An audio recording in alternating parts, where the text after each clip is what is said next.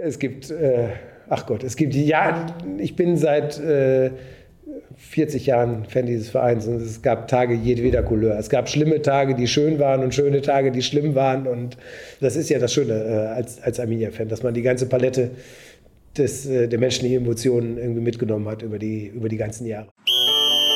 Heute waren, glaube ich, 23.000 da. Wahnsinn, das war einfach geil am Ende. Stur, hartnäckig, kämpferisch. Der Arminia Podcast. Moin moin, ein frohes neues Jahr wünsche ich dir. Mein Name ist Christian und ich freue mich, dass du auch im neuen Jahr zum Arminia Podcast eingeschaltet hast. Mein heutiger Gast ist Jens Kirschneck. Jens ist gebürtiger Ostwestfale und glühender Arminia-Fan und dürfte euch vor allem als Chef vom Dienst der Zeitschrift Elf Freunde bekannt sein. Dort berichtet Kirschneck seit 15 Jahren über die schönen Dinge des Fußballs und hat natürlich immer beide Augen auf Arminia. Wir haben über das abgelaufene Jahr gesprochen, Jens hat mir seine DSC 11 des vergangenen Jahrzehnts gezeigt und wir haben einen Ausblick auf das ausstehende Halbjahr gewagt. Und nun wünsche ich dir viel Spaß bei der 20. Folge des Arminia Podcasts. Ja, umso schöner, dass du dir jetzt so ganz spontan und ohne lange Vorbereitungszeit äh, die Zeit genommen hast für unseren Podcast, die erste Folge im neuen Jahr. Jetzt gerade bist du nicht zufällig in Bielefeld, sondern wir treffen uns gerade, weil du dich mit Fabian Klos getroffen hast. Genau. Und die Story, Titelstory für die nächste Elf Freunde gemacht hast? Ich hätte jetzt gerne gesagt Titelstory, aber das ist, aber es ist unser Interview des Monats. Also äh, das ist äh, äh, immerhin das zweitprominenteste im aktuellen Heft. Äh, ich glaube, ich weiß gar nicht, ob die Titelstory überhaupt schon feststeht. Es dauert ja auch noch äh, anderthalb Wochen, bis das Heft in Druck geht. Aber äh, wir haben uns jetzt, ähm, oder ich habe mich jetzt mit, mit Fabian unterhalten. Ähm, erste Interview des Monats mit einem Zweitligaspieler, glaube ich, seit drei Jahren in der Freunde. Ach echt? Ja, guck. Also ist Arminia auch rein objektiv jetzt so weit, dass man Titelstories bekommt oder ist es jetzt doch noch so ein ganz bisschen diese subjektive äh, Einstellung, die dazu geführt hat? Ja, wie ja manchen Leuten möglicherweise bekannt ist, sind der Kollege Köster und ich da etwas vorbelastet als langjährige Arminia-Fans.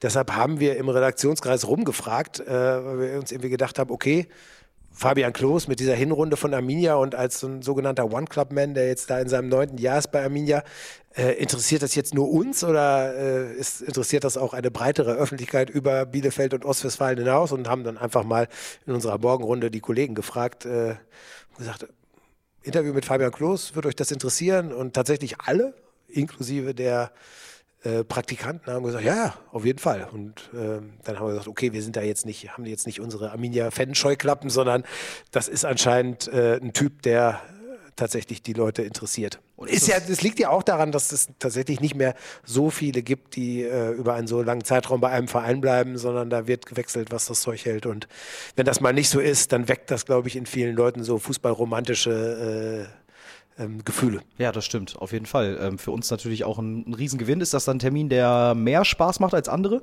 Oder kannst du das trennen? Es ist ein schwieriger Termin, würde ich sagen, weil äh, also zum einen muss ich sagen, das Interview hat jetzt gerade stattgefunden. Ich habe mich sehr gefreut, dass das tatsächlich jemand ist, der sehr unverstellt äh, redet, äh, wohingegen ähm, ich bei vielen Fußballern dann oft das Gefühl habe, die sind vorsichtig wenn man mit ihnen spricht, die passen sehr genau auf, was sie sagen. Und Fabian, der erzählt einfach so frei von der Leber weg. Aber natürlich ist es nicht so einfach für mich als Arminia-Fan, dann trotzdem diese journalistische Distanz äh, zu wahren. Das muss ja, ist ja, ist ja jetzt kein Interview aus Fanperspektive, sondern ein journalistisches Interview. Und das ist so ein kleines bisschen Drahtseilakt, wenn man mit dem wichtigsten Spieler des eigenen Lieblingsvereins ein Interview macht. Aber ich hoffe, es ist halbwegs gelungen. Vielleicht auch mit dem eigenen Lieblingsspieler, kann man das so sagen? Oder ähm, ist das zu hoch gegriffen? Also von der aktuellen Mannschaft auf alle Fälle. Der Punkt ist halt so ein bisschen, ich wohne ja jetzt inzwischen seit äh, ja, fast 15 Jahren nicht mehr in Bielefeld und bin nicht mehr so nah dran, wie ich es jetzt in den, in den 90ern und frühen Nullern war.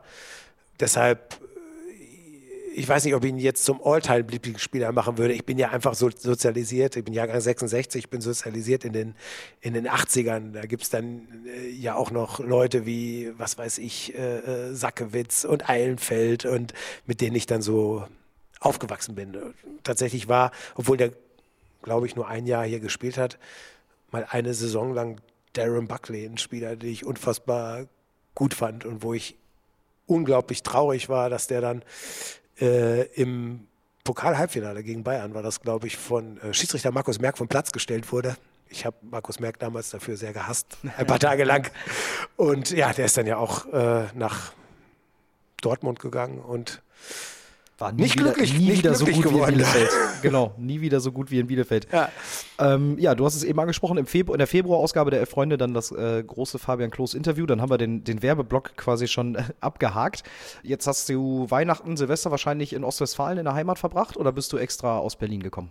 Äh, nein, ich war schon wieder zurück in Berlin. Ah ja, Also, okay. äh, Also nee, nee, ich bin für dieses äh, Interview jetzt nach, nach äh, Bielefeld gekommen. Ist ja auch nur zweieinhalb Stunden mit dem Zug von Berlin. Ähm, nö, nö, ich war aber tatsächlich ähm, über, über die Feiertage hier, allerdings nicht in Bielefeld, sondern in, in Mint, wo meine Eltern wohnen und äh, bei der Schwiegerfamilie in Meppen. Ja, auch ein traditioneller Fußballstandort. Ja. Ähm, wenn man jetzt, also bei uns als Mitarbeiter eines Fußballvereins ist jetzt Winterpause, man nutzt die Weihnachtstage mit Silvester, um mal ein bisschen Abstand zu gewinnen. Ähm, am 4.1. geht es erst wieder los. Wie ist das denn als Journalist im Fußball? Kann man da überhaupt jemals vom Fußball abschalten oder ist dann auch an Weihnachten, auch bei der Familie, ist das permanent ein Thema? Ach, es, es schwelt immer so im Hintergrund. Ne? Also äh, bei, bei mir zu Hause ist es tatsächlich schwierig, weil meine Mutter und meine Schwester äh, auch große Fußballfans sind und äh, auch ja, so ein bisschen über, über mich äh, wahrscheinlich auch jetzt äh, Arminia anhängen. Aber zum Beispiel bei der, bei der Schwiegerfamilie, da, ein jüngerer Bruder meiner Frau ist, ist äh, Fußballfan, aber ansonsten sind die da in dem Thema eher zurückhaltend. Ich finde es auch mal ganz okay, ehrlich gesagt. Also, weil man wird irgendwie von, von 365 Tagen im Jahr äh, wird man irgendwie 340, 350 mit Fußball zugeballert. Und, und dann mal so ein paar Tage mal äh, ein bisschen was anderes ist auch nicht verkehrt. Ja, in der Tat. Ähm, also das heißt auch so Premier League gucken oder äh, was auch immer alles so zwischen den Jahren läuft, das äh, hast du dann nicht gemacht. Also ich, Boxing, der hätte ich, Boxing, der hätte ich tatsächlich gern geguckt.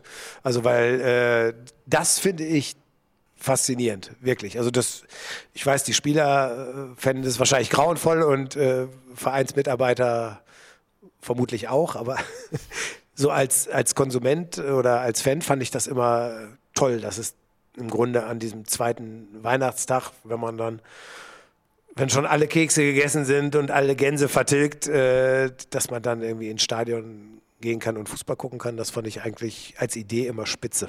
Ja, äh, das finde ich auch irgendwie ganz reizvoll, dann irgendwann, wenn wir mal Winterpause haben, nach England zu fahren und sich da das dann alles mal so ein bisschen anzugucken, dass man Oder so. mitzunehmen, das glaube ich auch sehr spannend. Ja. Ähm, du hast es eben angesprochen, Arminia ist ein großes Thema, auch bei euch dann in der Familie und es wird dann vielleicht mal über Arminia gesprochen. Was erzählt man sich denn so über Arminia jetzt nach diesem ersten fantastischen halben Jahr? Naja, die Stimmung ist natürlich, ist natürlich gut. Ne? Äh, äh, und zwar inzwischen so gut, ich musste da mit meiner Mutter etwas schimpfen, äh, dass die mir nach dem 0 zu 3 jetzt äh, auf St. Pauli da irgendwie eine Nachricht geschickt hat. Was machen die denn für einen Mist? Ich gesagt, Mutter, ne? die dürfen auch mal ein Spiel verlieren. Und sind immer noch Erster. Und sind Also, immer noch und sind immer noch Erster. Ich meine, muss, man muss ja wirklich sagen, in dieser Form war da ja nicht, war da ja nicht mit zu rechnen. Also äh, tatsächlich habe ich vor der Saison die Saisonvorschau zweite Liga geschrieben für elfreunde.de Ich habe sie gelesen. und habe Arminia auf Platz 3 Ja. getippt. Äh, aber eigentlich haben ja alle gesagt, so HSV Stuttgart ist allein aufgrund der Prominenz ihres Kaders äh, außerhalb jeglicher Konkurrenz. Und dass das dann nicht der Fall ist, ich muss mich da auch tatsächlich ein bisschen äh, äh, an die eigene Nase fassen, dass man das nicht wenigstens ein kleines bisschen geahnt hat. Weil ich glaube, man unterschätzt Jahr für Jahr, welchem Druck diese Mannschaften ausgesetzt sind und wie schlecht die dann zum Teil mit den Gegebenheiten der zweiten Liga zurechtkommen. Und einfach immer zu sagen, ja, die haben halt die beste Mannschaft, die haben das meiste Geld und deshalb marschieren die durch. So einfach ist das halt nicht. Ne? Aber sind wir denn jetzt nur Erster, weil die beiden so schlecht sind oder sind wir Erster, weil wir einfach auch so gut sind? Weil das klang jetzt gerade so, ne, die anderen du? schöpfen die. Nö, ist eine Frage, eine ganz objektive Frage. Nö, nö, nö. Also ich, ich würde sagen, sowohl als auch. Also Arminia hat ja, wenn ich jetzt irgendwie so halbwegs äh, richtig rechne, eine, eine Punktzahl geholt bis Weihnachten, die auf eine, eine am Saisonende so auf 67, 68 Punkte oder 34 Punkte nach 18 Spielen, also jetzt vor St. Pauli in zwei Ja gut, Punkte. dann sagen, jetzt lass so mal sagen knapp drunter. 65, 66 Punkte.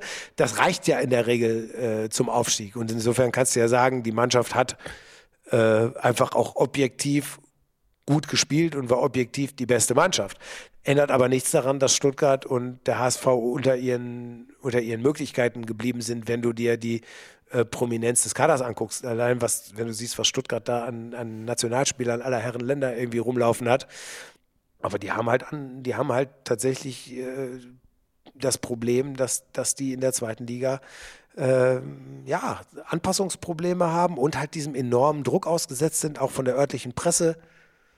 Ne, wie, wie Fabian eben im Interview auch gesagt hat, die, die, die müssen halt immer, ne? So und hier muss erstmal, ich will nicht sagen, hier muss gar keiner, aber hier wollen viele, hier aber wollen so, viele, das große aber Muss steht nicht drüber. Das große Muss steht nicht dahinter. Ne? Und Ja. das ist tatsächlich der Vorteil. Und ich hoffe äh, nur, ähm, dass das in der, in der Rückrunde dann entsprechend so weitergeht. Weil, und ich finde, so ein ganz bisschen hat man es gegen Ende der Hinrunde schon gemerkt, wenn Arminia jetzt oben steht, entsteht natürlich auch hier zwangsläufig ein gewisser Druck. Klar, ich glaube, wir haben äh, als Spitzenreiter auch noch kein Spiel gewonnen.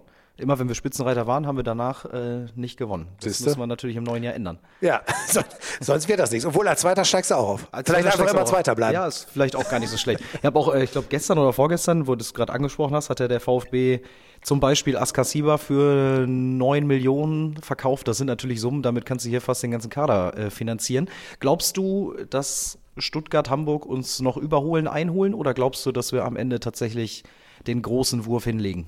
Ich finde, das ist total schwer zu sagen. Also es ist, Deshalb frage ich dich Ja, ja. ja, ja gut, aber du, du, du darfst das Expertentum eines Elf-Freunde-Redakteurs nicht überschätzen. Also weil wir beschäftigen uns halt viel damit, aber das kann ja, das kann ja keiner sagen. Also wie gesagt, ich habe ja vor der Saison auch gesagt, HSV und Stuttgart werden am Ende schon Erster und Zweiter sagen. Was ich wirklich sagen muss, ich habe vor der Saison wirklich gedacht und gesagt, Nürnberg und Hannover kriegen große Probleme. Und das ist ja tatsächlich so eingetreten. Aber dass HSV und Stuttgart vorne sind, hätte ich, hätte ich schon gedacht. Und genauso kann man jetzt sagen, natürlich müssten die eigentlich noch vorbeiziehen. Was mir tatsächlich Hoffnung macht, ist, dass ich finde, dass Arminia, wenn man mal dieses St. Pauli-Spiel außen vor lässt, eine unglaublich abgewichste Truppe ist. Ich habe nie das Gefühl, da geht jetzt nichts mehr. So, die, die, die verlieren die Nerven, die schenken ab, die, die, die sind schon in der Lage, jederzeit zurückzuschlagen und, und äh, so ein bisschen die Umkehrung des alten Arminia-Gefühls, wo man immer dachte, sieht alles super aus und am Ende geht es dann doch noch in die Hose. Ja, wir haben schon gesagt, dieses typisch Arminia, Ja. was immer so in, den- in den Mündern kursiert, ne? das muss ein bisschen umgetextet werden. Das ist nicht mehr Genau. typisch Arminia, wir kassieren noch einen, sondern typisch Arminia, wir machen noch einen. Genau. Und das ist tatsächlich so äh, der Hauptgrund, wo ich sagen würde, das kann tatsächlich was werden mit dem Aufstieg. Was sind so für dich in unserem Kader? Ich meine, Fabian Klos hast du jetzt äh, gerade gesprochen. Was sind noch irgendwie andere Leuchten, die ja, hervorstechen aus diesem ersten Halbjahr? Also ich war, ich selbst war ja bis zur B-Jugend Torwart. Dann stellte sich heraus, äh, äh, dass das mit den 1,80 nichts wird. Und dann hatte sich die Karriere erledigt. Und deshalb habe ich seit jeher ein Augenmerk auch auf die Torhüter und auch auf Torhüter, die nicht ganz so riesig gewachsen sind. So aus persönlicher Solidarität. Und äh, insofern finde ich äh, Stefan Ortega einen wahnsinnig faszinierenden Torwart. Äh, äh, weil der einfach wirklich aus seinem, wie, wie groß ist der? Du wirst es besser sagen können, so 1, Oh, 83, 83, so 85 fünf- oder so, Ja, ja. Ist ja nicht klein, aber ist ja Genau. tatsächlich für so einen Profitorwart heute jetzt Ja, kein. Kein kein, Riese. kein Riese. Ja. Und äh, ich finde den wahnsinnig tollen Torwart äh, von seinen Reflexen auf der Linie bis hin zu diesen wahnsinnigen Assists, wenn er die Konter einleitet, sei es mit der Hand oder mit diesen präzisen äh, äh, Fußschlägen aus der Hand. Waren ein paar Tore dabei, ne? Immer Absolut, lang absolut. Klos oder Vogelsang, Genau, und- Kopfballverlängerung und durch ist das Ding. Genau, und, und äh, ähm, ja, Pr- Prietl wird ja eh oft unterschätzt. Und ich finde das sehr gut, dass er jetzt mit, mit Marcel Hartl noch so einen zweiten Dauerläufer an seiner Seite hat in dieser Saison. Ich fand tatsächlich, das ist so eine Farbe im Spiel, auch weil er natürlich noch so eine gewisse, einen gewissen Trickreichtum reinbringt, äh, die hat der Mannschaft vorher noch gefehlt. Und das ist, glaube ich, so ein nicht unwichtiges Puzzlestück, dass das dieses Jahr noch mal besser läuft als letztes Jahr. Jetzt haben wir ja gerade die Wintertransferperiode. Ähm, Gibt es irgendwie eine Stelle, wo du sagst, da würde ich Arminia empfehlen, nochmal einen nachzulegen? Gute Frage. Es freut mich, dass ich ab und zu auch mal gute Fragen stelle. Ja, du stellst, nein, es ist, ist tatsächlich, also Ähm, viel, viele sagen ja Außenbahn, ne? Wobei ich. Also ich sage sowieso überhaupt gar nichts dazu. Du sagst, das, das ich bin wahnsinnig, du, das ich bin, dir überlassen. aber das würde ich eher, eher nicht sagen. Also ich bin wahnsinnig großer Fan von äh, Jonathan Klaus. Also natürlich äh, hätte man hätte man nach der Verletzung von Brian Behren sagen können Innenverteidiger, aber ich finde Nilsson und Pieper haben es so gut gemacht, dass ich da jetzt keinen akuten Bedarf sehe. Ich habe halt äh, Angst, was äh, passiert, wenn die beiden, wenn von den beiden Knipser, Knipsern sich einer mal nachhaltig verletzt. Deshalb irgendein Mittelfeldspieler mit Zug zum Tor, der für ein paar Tore gut ist. Das fände ich ganz gut, weil bei, so, so, so gern ich Hartl spielen sehe, das ist ja nun nicht gerade seine Spezialität. nee, das stimmt. Äh, da ähm, ist noch Aufholbedarf, noch gar Ja. kein Tor, äh, aber sind ja noch 16 Spiele. Ich ja, ja, absolut. guter Dinge. Nein, aber ich meine, wenn du fragst, wo fehlt so was, Ja. ich glaube, Ja, irgendjemand, irgendjemand noch äh, ähm, neben Vogelsammer und Klos, wo man sagt, der knipst zuverlässig.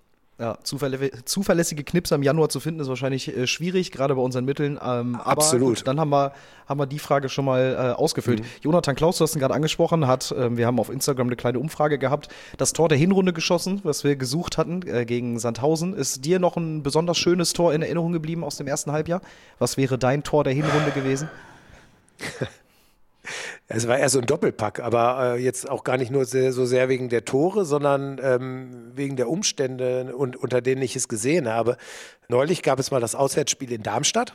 Und ich habe die erste Halbzeit äh, zu Hause geguckt in Berlin, musste aber äh, noch in die Redaktion was erledigen und bin dann in der Halbzeit in die Redaktion gefahren von Weißensee, wo ich wohne, nach Friedrichshain.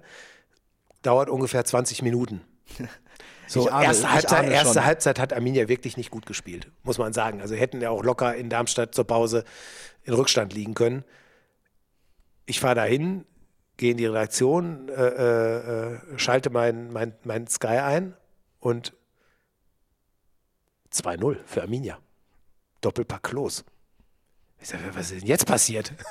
Und ich habe dann nachher erst gesehen, diese beiden wirklich arschcoolen Tore, wenn man diesen Ausdruck in diesem Podcast verwenden darf. Fall, auf jeden Fall. Das wird nicht rausgeschnitten, da kannst du schon mal. Nein, also wirklich sensationell. Ne? Erst dieses eine, diesen einen langen Schlag, den er dann einfach mal locker aus 20 Metern über den Keeper versenkt und dann irre. diese, diese Direktabnahme mit links.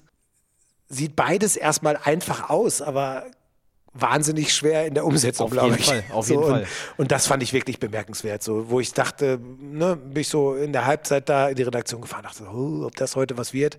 Und dann im Grunde kannst du dich dann da äh, die, das nebenher gucken in der, in der zweiten Halbzeit und dich beruhigt zurücklehnen. Äh, das war so in seinem, als Doppelpack waren so meine beiden Lieblingstore der Hinrunde. Außerdem gewinnt man ja gegen Darmstadt sowieso besonders gerne.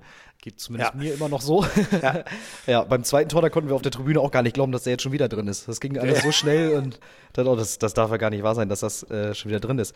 Ist ja nicht nur ein Jahr zu Ende gegangen, sondern ist auch ein ganzes Jahrzehnt zu Ende gegangen. Traditionell blickt man da ja gerne mal auf das letzte Jahrzehnt zurück. Was ist so ein besonderer Moment für dich, wenn du einen aus diesen vielen hervorheben musst? Aus den letzten zehn Jahren? Vielleicht ein, ein Spiel, ein, äh, ja, weiß nicht, ein, ein anderer Moment drumherum. Wir reden jetzt nur und ausschließlich von Arminia Bielefeld. Nur ne? und ausschließlich von Arminia Bielefeld. Ist immer noch der Arminia-Podcast, genau. ja, ja. Ja. Tatsächlich Darmstadt. Das Relegationsspiel. das Relegationsspiel. Äh, obwohl das jetzt natürlich etwas, etwas sehr Negatives ist. Aber es geht ja auch immer um die Eindrücklichkeit des Erlebnisses. Und ich saß da im, im Stadion und das war, das war so eine dichte Atmosphäre. Äh, natürlich auch furchtbar in, in, in- in seiner ganzen Ausprägung, aber das ist, äh, das sind tatsächlich 120 Minuten, die ich für den Rest meines Lebens nicht vergessen werde. Und äh, man muss ja auch wirklich sagen, da an diesem Abend hätte niemand gedacht, dass Arminia so gut aus der Nummer rauskommt, fünf Jahre später. Das stimmt, ja. So, Da war weil da dachte okay, abgestiegen, mutmaßlich pleite. Das hätte ja auch theoretisch das Ende sein können. Und wenn hier nicht auf der Sponsorenseite gewisse Dinge passiert wären, hätte das ja mit der Verzögerung von zwei, drei Jahren auch definitiv passieren können. Ja, vor zwei Jahren saßen wir an Weihnachten und wussten auch nicht so genau. Jetzt haben wir hier den 2. Januar, ob wir am 2. Januar überhaupt nochmal wiederkommen sollen. Siehste? Ja, das war, ähm, das war verrückt. Ja, und, und äh, vom, vom Positiven her würde ich sagen, äh, also ich träume ja tatsächlich vom Pokalfinale. Das mal einmal mitzuerleben. Du Das warst mal ja wahrscheinlich mit- selber privat schon ein paar Mal da. Ich war, schon, mal. ich war auch privat und vom Job her schon ein paar Mal da. Äh, aber im Grunde, wenn du dir als Arminia-Fan Ziele setzt, dann bleibt ja nicht so viel, außer wenn man sagt, okay, man macht daraus einen stabilen Erstligisten. Das wäre natürlich schon das, das Nonplusultra.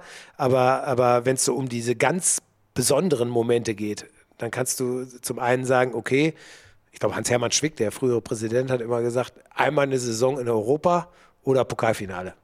So, und wenn ich eins von beiden nochmal in meiner Fanbiografie erleben dürfte, wäre ich, wäre ich wirklich glücklich. Und tatsächlich war es in den letzten zehn Jahren so, nicht in den letzten zehn, aber in den letzten fünf, 15 15, müssen wir mittlerweile sagen, ja, ja. ja, Aber seitdem ich in, in das, das erste Mal war mein, mein letztes Bielefeld-Jahr, also 2-4, 2-5. Mhm. Und dann nochmal das Jahr drauf in Frankfurt im Halbfinale ausgeschieden und dann jetzt diese äh, sensationelle Pokalsaison als Drittligist. Äh, 2015, genau. ja. Und diese Spiele da, äh, sei es gegen Gladbach, gegen Hertha, gegen Bremen, das sind natürlich so im Positivbereich äh, ähm, sehr markante Erinnerungen.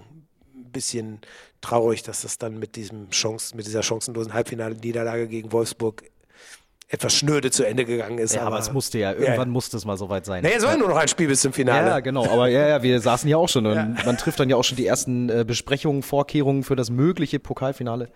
Ähm, ja, war schade, dass es dann nicht geklappt hat. Ich habe hier mal noch was mitgebracht. Ich habe das mal hier schon vorbereitet. Ähm, und zwar ich gedacht, wir gucken uns mal so ein bisschen die Elf des letzten Jahrzehnts an. Und du suchst dir einfach mal ein paar aus. Ich habe dir hier mal noch so einen dicken Marker mitgebracht. Das sind jetzt nur Vorschläge, das darfst du natürlich erweitern. Da sind zum Beispiel aus dem aktuellen Kader kaum Spieler drauf Das ist okay. die darfst du dir dann noch zu- dazu denken. Ja. Also, du, also nimm die, die Namen, die da schon draufstehen, erstmal nur als Vorschläge und äh, such gerne aus. Und wir gehen einfach mal durch, wer für dich so in der Arminia 11 des äh, letzten Jahrzehnts ähm, landen würde. Mhm. Wir starten beim Tor, du hast es eben schon gesagt, eine Position, wo du besonders gerne drauf guckst. Ja, ja, da bleibe ich bei Ortega auf jeden Fall. Da also ich fand auch das, ich fand auch äh, äh, Schwolo super und die Karriere, die er nachher gemacht hat, äh, spricht ja auch für sich in Freiburg. Ich fand äh, Dennis Eiloff auf jeden Fall einen wahnsinnig netten Typen. So, auch, auch einen guten Torwart, ohne Frage, aber ich glaube tatsächlich, Torwart des Jahrzehnts wäre für mich Ortega. Ich versuche es hier gerade zu markieren, aber ich habe zwei Liebe Stifte. Hörerinnen und Hörer, was Sie gerade jetzt nicht hören können, ist, dass der, der Stift Ihres Moderators versagt. Alle beide sogar? Ja gut, das Ich, ist so. ich, hätte merk auch noch, einfach. ich hätte auch noch einen. Da müsste ich allerdings zu meiner, ja, zu haben es ja, meiner sonst- Tasche einmal rübergreifen. wir haben's ja sonst auch auf Band. Gut, Ich wollte okay. nämlich gerade sagen, ich bereite das nämlich nochmal grafisch auf, deine Elf, Ja. und äh, pack das mal in unsere Instagram-Story rein, samt Vorlage. Und dann können hier die Hörerinnen und Hörer ähm, auch Mhm. mal ihre Elf dazu packen. Dann machen wir weiter in der Verteidigung. Ich fange einfach mal hier mit dem, mit dem Linksverteidiger an. Ja. Auch das, wie gesagt, nur Vorschläge. Wenn dir noch einer in den Kopf kommt, dann bitte gerne ergänzen. Ja, Wen würdest du da aufstellen in der Arminia 11 des letzten Jahrzehnts? äh, das ist tatsächlich eine Position, wo ich mich etwas schwer tue. Weil ähm, habe ich jetzt nicht so den einen markanten Linksverteidiger in Erinnerung. Äh, wir haben eben mal über mögliche Verstärkungen gesprochen. Wäre auch aktuell, wo es, also nicht, dass ich Florian Hartherz jetzt irgendwie einen schlechten finde und auch Lukoki ist jemand, der gute Ansätze hat. Aber es ist jetzt nicht die am stärksten besetzte Position von Arminia. Und äh, fand ich, war jetzt auch in den letzten zehn Jahren nie die, die Königsposition. Ähm, Sonst müssen wir einen Systemwechsel machen. Wir spielen einfach nur mit drei Innenverteidigern ohne Außenverteidiger. Das würde mir, glaube ich, mir, sehr entgegenkommen. Äh, und dann würde ich, glaube ich, auf die äh, Verteidiger, Genau, wir, die, die Blicke richten sich hier auf die Innenverteidigung so langsam. ja, ich, ich glaube, ich würde auf äh, ähm, äh, Börner, Behrendt und Dick gehen. Auf Börner, Behrendt und Dick. Was macht die drei aus? Warum würdest du die nehmen? Äh, Dick hat einfach äh, einen Wahnsinnsstrahl gehabt. Börner und auch eine gute Flanke. Börner fand ich, kam immer in der öffentlichen Wahrnehmung zu schlecht weg. Auf den hatten sich die Leute ja auch äh, dann teilweise regelrecht eingeschossen. Ich weiß, dass sein Abgang hier nicht der allereleganteste war, aber das war halt auch jemand, wenn ich zum Beispiel an dieses so ein Spiel in Dresden, eins der allerersten von Uwe Neuhaus, Neuhaus glaube ich. Ja, oder? Anfang, äh, also jetzt genau vor einem Jahr, das 4 Ja. zu 3. Ja, das war das Genau, allererste. äh, Hat er den Siegtreffer Da gemacht? war dann, also das war auch jemand, Burner, wo du immer denk, dachtest, okay, jetzt noch einmal lang reinschlagen und dann kann der seinen Schädel dahin halten. So, der, natürlich war der auch Bruder Leichtfuß in der, in der Deckung, aber auch da gibt es ja von Kees Bregmann, Horst Wohlers eine lange Tradition von Harakiri-Leuten in der Deckung bei Arminia. Sehr schön Ah, formuliert. Marcio, Marcio Borges oder Borges, ja. äh, hocheleganter Spieler, aber auch, dass einem manchmal das Herz stehen blieb. Also insofern, das würde ich erstmal nicht, würde ich erstmal nicht so eng sehen. Ähm, Ich glaube auch rein, um das nochmal ganz kurz äh, mit dem bitteren Abgang äh, aufzudröseln, ist ja jetzt ein halbes Jahr her, viele Wunden sicherlich geschlossen. Äh, mit Joachim Nilsson haben wir ja auch jemanden, Ja. der exzellent äh, geeignet ist auf der Position.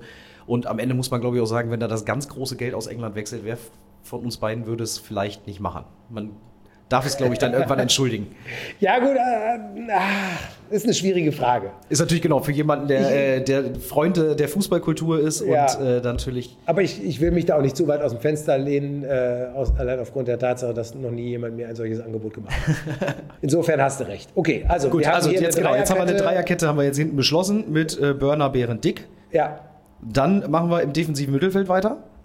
äh, Rüdiger Kauf. Rüdiger Kauf. Ich habe Rüdiger Kauf hat vermutlich äh, keinen besseren Schuss als ich. ich habe wahn, wahnsinnig viele äh, äh, auf halbem Weg verreckende 20, 25 Meter Schüsse von ihm in Erinnerung, aber als Laufwunder ist er selbst angesichts eines äh, äh, ähm, Kollegen Pretel immer noch ungeschlagen. Den Ja. ich aber auch mit reinnehmen würde. Genau, ich habe hier ähm, Also ich würde nur mal, einfach- dass, dass die Hörer noch dabei sind. Ich habe hier Kauf, Demme, Schütz, Jungblas, Pritel habe ich jetzt einfach mal rausgesucht. Ähm, also Kauf und Pritel ist dein zweiter. Genau. Das ist übrigens äh, bei den Highlights im letzten Jahrzehnt, äh, weil es gerne untergeht, weil wir ja ähm, gerade am Anfang des Jahrzehnts sehr schlechte Jahre hatten. Ich fand zum Beispiel auch einen sehr schönen Moment das Abschiedsspiel von Rüdiger Kauf. Da, als wir schon sicher abgestiegen waren, letzt, Mhm. vorletzter Spieltag, glaube ich, gegen Karlsruhe, wir gewinnen 2-1. Kauf wird noch verabschiedet. Das war ein schöner Tag. Obwohl es äh, absolut bedeut bedeutungslose, schlimme Saison war. Es gibt, äh, ach Gott, es gibt, ja, ich bin seit äh, 40 Jahren Fan dieses Vereins und es gab Tage jedweder Couleur. Es gab schlimme Tage, die schön waren und schöne Tage, die schlimm waren und das ist ja das, das, ist ja das Schöne äh, als, als Arminia-Fan, dass man die ganze Palette des, äh, der menschlichen Emotionen irgendwie mitgenommen hat über die, über die ganzen Jahre. Äh, Gerade die letzten zehn Jahre waren da, glaube ich, echt nochmal absoluter Wahnsinn. Richtig. Also wir haben jetzt Kauf und Äh, Kauf und Prietl auf der Doppelsechs. als- Auf, auf der Doppelsechs eingestellt. Stattdessen würde ich äh, noch einen Achter mit reinnehmen, weil ich ja, Ja. durch die Dreierkette jetzt einen dazu gewonnen Absolut, genau. habe. Äh, und dann würde ich nämlich ähm, Hartl Ja. und Kerschbaumer nehmen.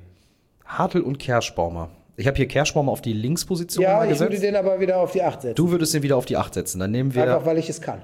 weil ich es kann. Also ein gutes Kerschbaumer-Jahr reicht, dass das hier reinkommt.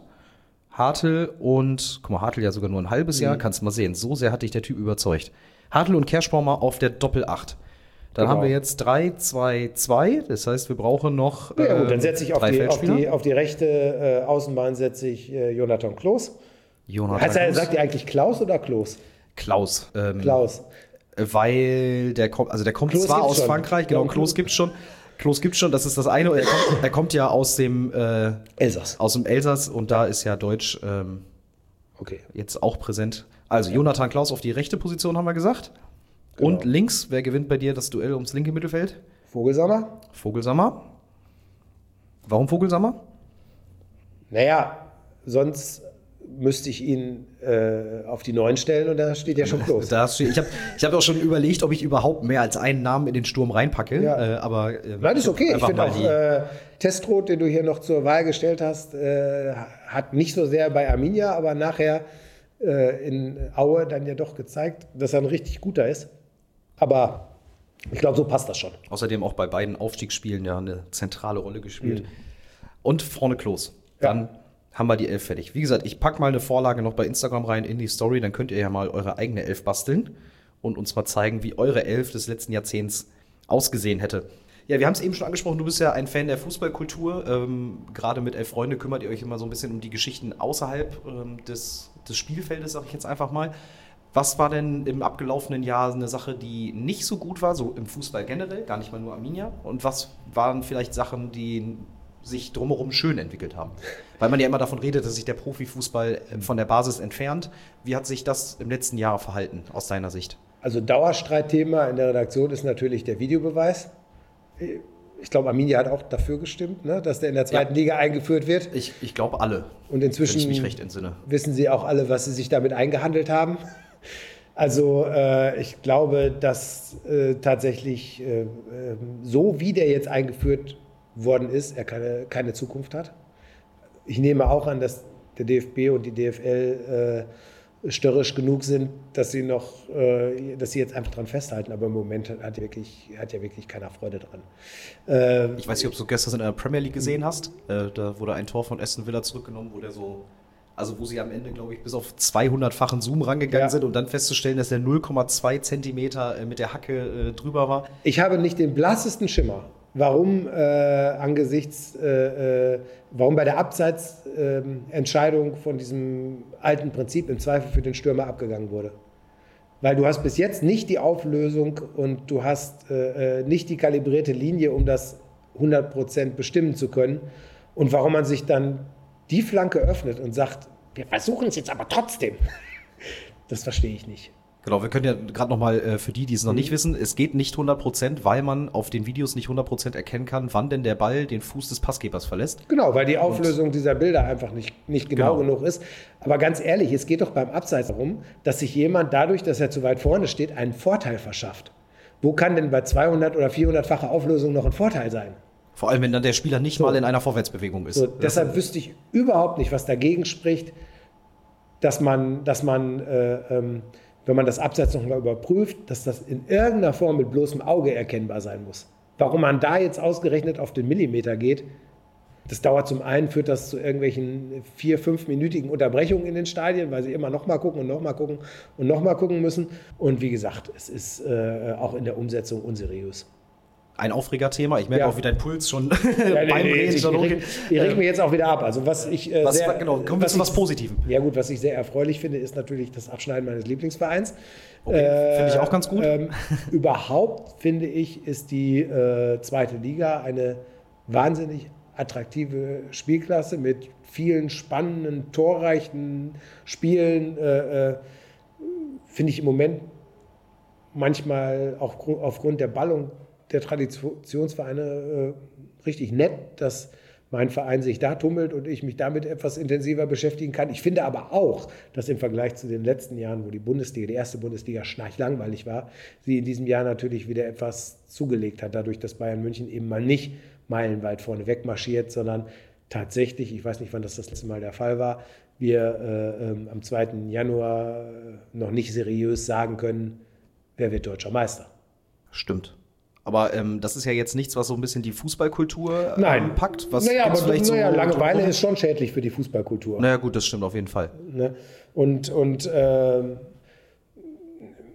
also die, die, die Fußballkultur, was, was, was meinst du jetzt bitte mit der Fußballkultur? Naja, ich meine zum Beispiel ähm, eben genau dieses, ähm, wo man immer davon redet, dass sich ein Fußballclub von seinen Fans ähm, weiter entfernt, also äh, sei es Stadionpreise, sei es das Stadionerlebnis, sei es ähm, die Kommunikation zwischen Verein und Fans, sei es die Nähe äh, einer Profimannschaft. Da gibt es ja sehr, sehr viele Themen. Aber da gibt es tatsächlich nicht viel Positives, oder? Also was ja, das angeht, entwickelt ich sich. Fragen. Nee, ich glaube, was das angeht, entwickelt sich da tatsächlich noch, noch, noch vieles in die falsche Richtung. Klar, es gibt immer Vereine, die, die, die es versuchen, anders zu machen. Ich will jetzt nicht irgendwie nur mit, äh, ähm, mit St. Pauli anfangen, wo dann irgendwie äh, mit, mit Ewald Lien so ein Direktor für Werte, wie ich es mal nennen will, irgendwie äh, berufen wird. Ähm, aber grundsätzlich ist da noch viel Nachholbedarf. Ich glaube aber angesichts von immer, na, es, es, gibt ja so leichte Warnzeichen, so No-Shows, also das heißt Dauerkartenbesitzer, die ihre Plätze nicht wahrnehmen, dass die Vereine Stück für Stück anfangen zu begreifen, dass sie den Bogen nicht zu weit überspannen dürfen, weil sie sonst ein ernsthaftes Problem kriegen. Was wünschst du dir da für 2020? Was wäre sowas, wo du sagst, Mensch, da sollten die sehr zentral ihre Augen drauf legen? Gibt es dann ein bestimmtes Thema? Naja, es gibt äh, sehr viele Möglichkeiten. Ich lasse den Videobeweis jetzt mal beiseite, aber, aber zum Beispiel, dass äh, beim nächsten Fernsehvertrag auf die Belange der Fans Rücksicht genommen wird, äh, dass äh, die die, die Ordnungsgeschichten äh, nicht zu restriktiv umgesetzt werden, sondern in Zusammenarbeit mit Fans. Das ist ja halt von Verein zu Verein auch alles sehr unterschiedlich. Bei manchen läuft es besser, bei manchen läuft es schlechter. Aber äh, ähm, grundsätzlich gibt es aus meiner Sicht da immer noch mehr Konfrontation als nötig. Und ähm, wie oft schaffst du es eigentlich noch, Arminia-Spiele zu sehen im Jahr? Im Fernsehen oder live? Nee, live, äh, genau. Ich meine jetzt hier live in der Schüko Arena. Äh, also in Bielefeld äh, schaffe ich im Moment tatsächlich nur so maximal zwei Spiele im Jahr. Dadurch, dass ich irgendwie äh, auf meine alten Tage Jungvater geworden bin und äh, wir auch im Job äh, sehr stark eingespannt sind. Leider hat man mir mein jährliches Berliner Auswärtsspiel oder mein jährliches Berliner Heimspiel geklaut. Na gut, jetzt haben wir ja dieses Jahr bei Viktoria Berlin immerhin noch genau, gespielt. War ich auch da, war auch im, direkt bei mir vor der Haustür. War jetzt kein spielerisches Feuerwerk, muss man sagen, aber man konnte gut bei einem Bier auf den Tribünen des altehrwürdigen Friedrich-Ludwig-Jahn-Sportparks sitzen und äh, war schon in Ordnung. Vielleicht, aber, ja dann, vielleicht regeln wir das ja dann nächstes Jahr wieder anders. Ja, ja, also wenn ich tatsächlich einen Wunsch hätte, äh, dann auch mal wieder ein paar Spiele mehr zu gucken. Was äh, fasziniert dich so an einem Stadionbesuch in Bielefeld? Also ich meine, abgesehen davon, dass es natürlich deine Lieblingsmannschaft ist, aber worauf freust du dich so am meisten, wenn du es dann mal schaffst, wieder hier vorbeizuschauen? Also ich habe dieses Stadion tatsächlich, ich habe mich in dieses Stadion verliebt, bevor ich mich in diesen Verein verliebt habe. Also ich muss es gestehen, zu meiner Schande, ich war so in den ersten sieben, acht Lebensjahren war ich äh, Bayern-Fan aus Opposition zu meiner Mutter, die in den 70ern Borussia Mönchengladbach-Fan äh, war, wegen Günter Netzer und Vene, lange Haare etc. pp. Und ich war halt, äh, naja, das war halt meine kleine Opposition, dass ich dann Bayern-Fan war, weil es gab ja nur Gladbach und Bayern. Ich war dann aber irgendwann mal in den Ferien bei meiner Tante in Spenge und dann, ja, wir machen heute mal einen Ausflug nach Bielefeld. Äh, was willst du sehen? Weil ich schon damals immer ein Kind war, das mit seinen Legosteinen nicht äh, äh, Schiffe und Häuser, sondern äh, Fußballstadien gebaut hat, habe ich gesagt, ich will das Stadion sehen. Und dann sind wir, irgendwas muss irgendwann so um 1976 gewesen sein, an einem warmen Sommertag hier zu Alm gefahren und sind, war, die war offen, auf die leeren Tribünen gegangen und habe ich einen Blick über das weite Rund geworfen und gesagt, das ist mein Stadion. Und ab dem Moment war ich dann Arminia-Fan. Und was mir dann den Rest gegeben hat, waren glaube ich, dann äh, äh, diese beiden, nur noch die Älteren werden sich erinnern, diese beiden Relegationsspiele oder die drei Relegationsspiele gegen München 60 um den Erstliga-Aufstieg. Arminia, äh, zur Erinnerung für die, die es nicht wissen, Arminia gewinnt zu Hause 4-0, verliert dann in München bei den Löwen 0-4 und äh, das entscheidende Spiel dann mit 0 zu 2. Ich glaube, das sind so Geschichten, die vergisst kaum in, einer. In drei Spielen das ganze Drama, was mir als Arminia-Fan für den Rest meines Lebens blühen sollte. Also du guckst schon auf die Uhr. Ich möchte auch nicht, dass du gleich den, äh, den Zug verpasst. Ja, noch eine äh, Prognose zum Abschluss. Ähm, schaffen wir es dieses Jahr, den Aufstieg zu realisieren? Was tippst du? Wann, wenn nicht dieses Jahr? Wann, also ich glaube, ja, ich glaube, äh, die Mannschaft darf jetzt nach äh, diesem Spiel gegen St. Pauli nicht anfangen zu grübeln. Das kann immer mal passieren, dass, dass da ein Spiel verhaust. Und äh, ich habe mal einen Text bei freunde.de geschrieben nach dem Schalke-Spiel, wo man den Eindruck hatte, all das, was so normalerweise im Verlauf einer Saison schief läuft, hat Arminia gegen Schalke im Pokal in eine Halbzeit gepackt, wie in so eine Bad Bank. Und das Spiel hätten sie ja fast noch gedreht. Und, und das, was da noch nicht drin war an Mist, das war in dem St. Pauli-Spiel drin. Und wenn man sich das spart und einfach äh, äh den Stiefel durchzieht, wie es über weite Strecken der Hinrunde war, dann wüsste ich äh, angesichts des durchaus labilen Nervenkostüms von Stuttgart und Hamburg nicht, was dagegen spricht, dass er mir im Mai einer, den, einen der ersten beiden Plätze belegt. Wunderbar, das höre ich gerne. Dann hoffen wir, dass deine Worte in Fußballgottes Ohren Gehör finden. Und danke dir, dass du spontan die Zeit gefunden hast. Sehr gerne. Ähm, wie gesagt, Elf Freunde im Februar unbedingt lesen. Sechs Seiten Fabian Klos, wenn ich das richtig aufgefasst habe gerade. So ist es. Dann wünsche ich dir eine schöne Heimfahrt nach Berlin und freue mich, wenn wir dich in der Schuko Arena wieder begrüßen dürfen. Sehr gerne. Dankeschön.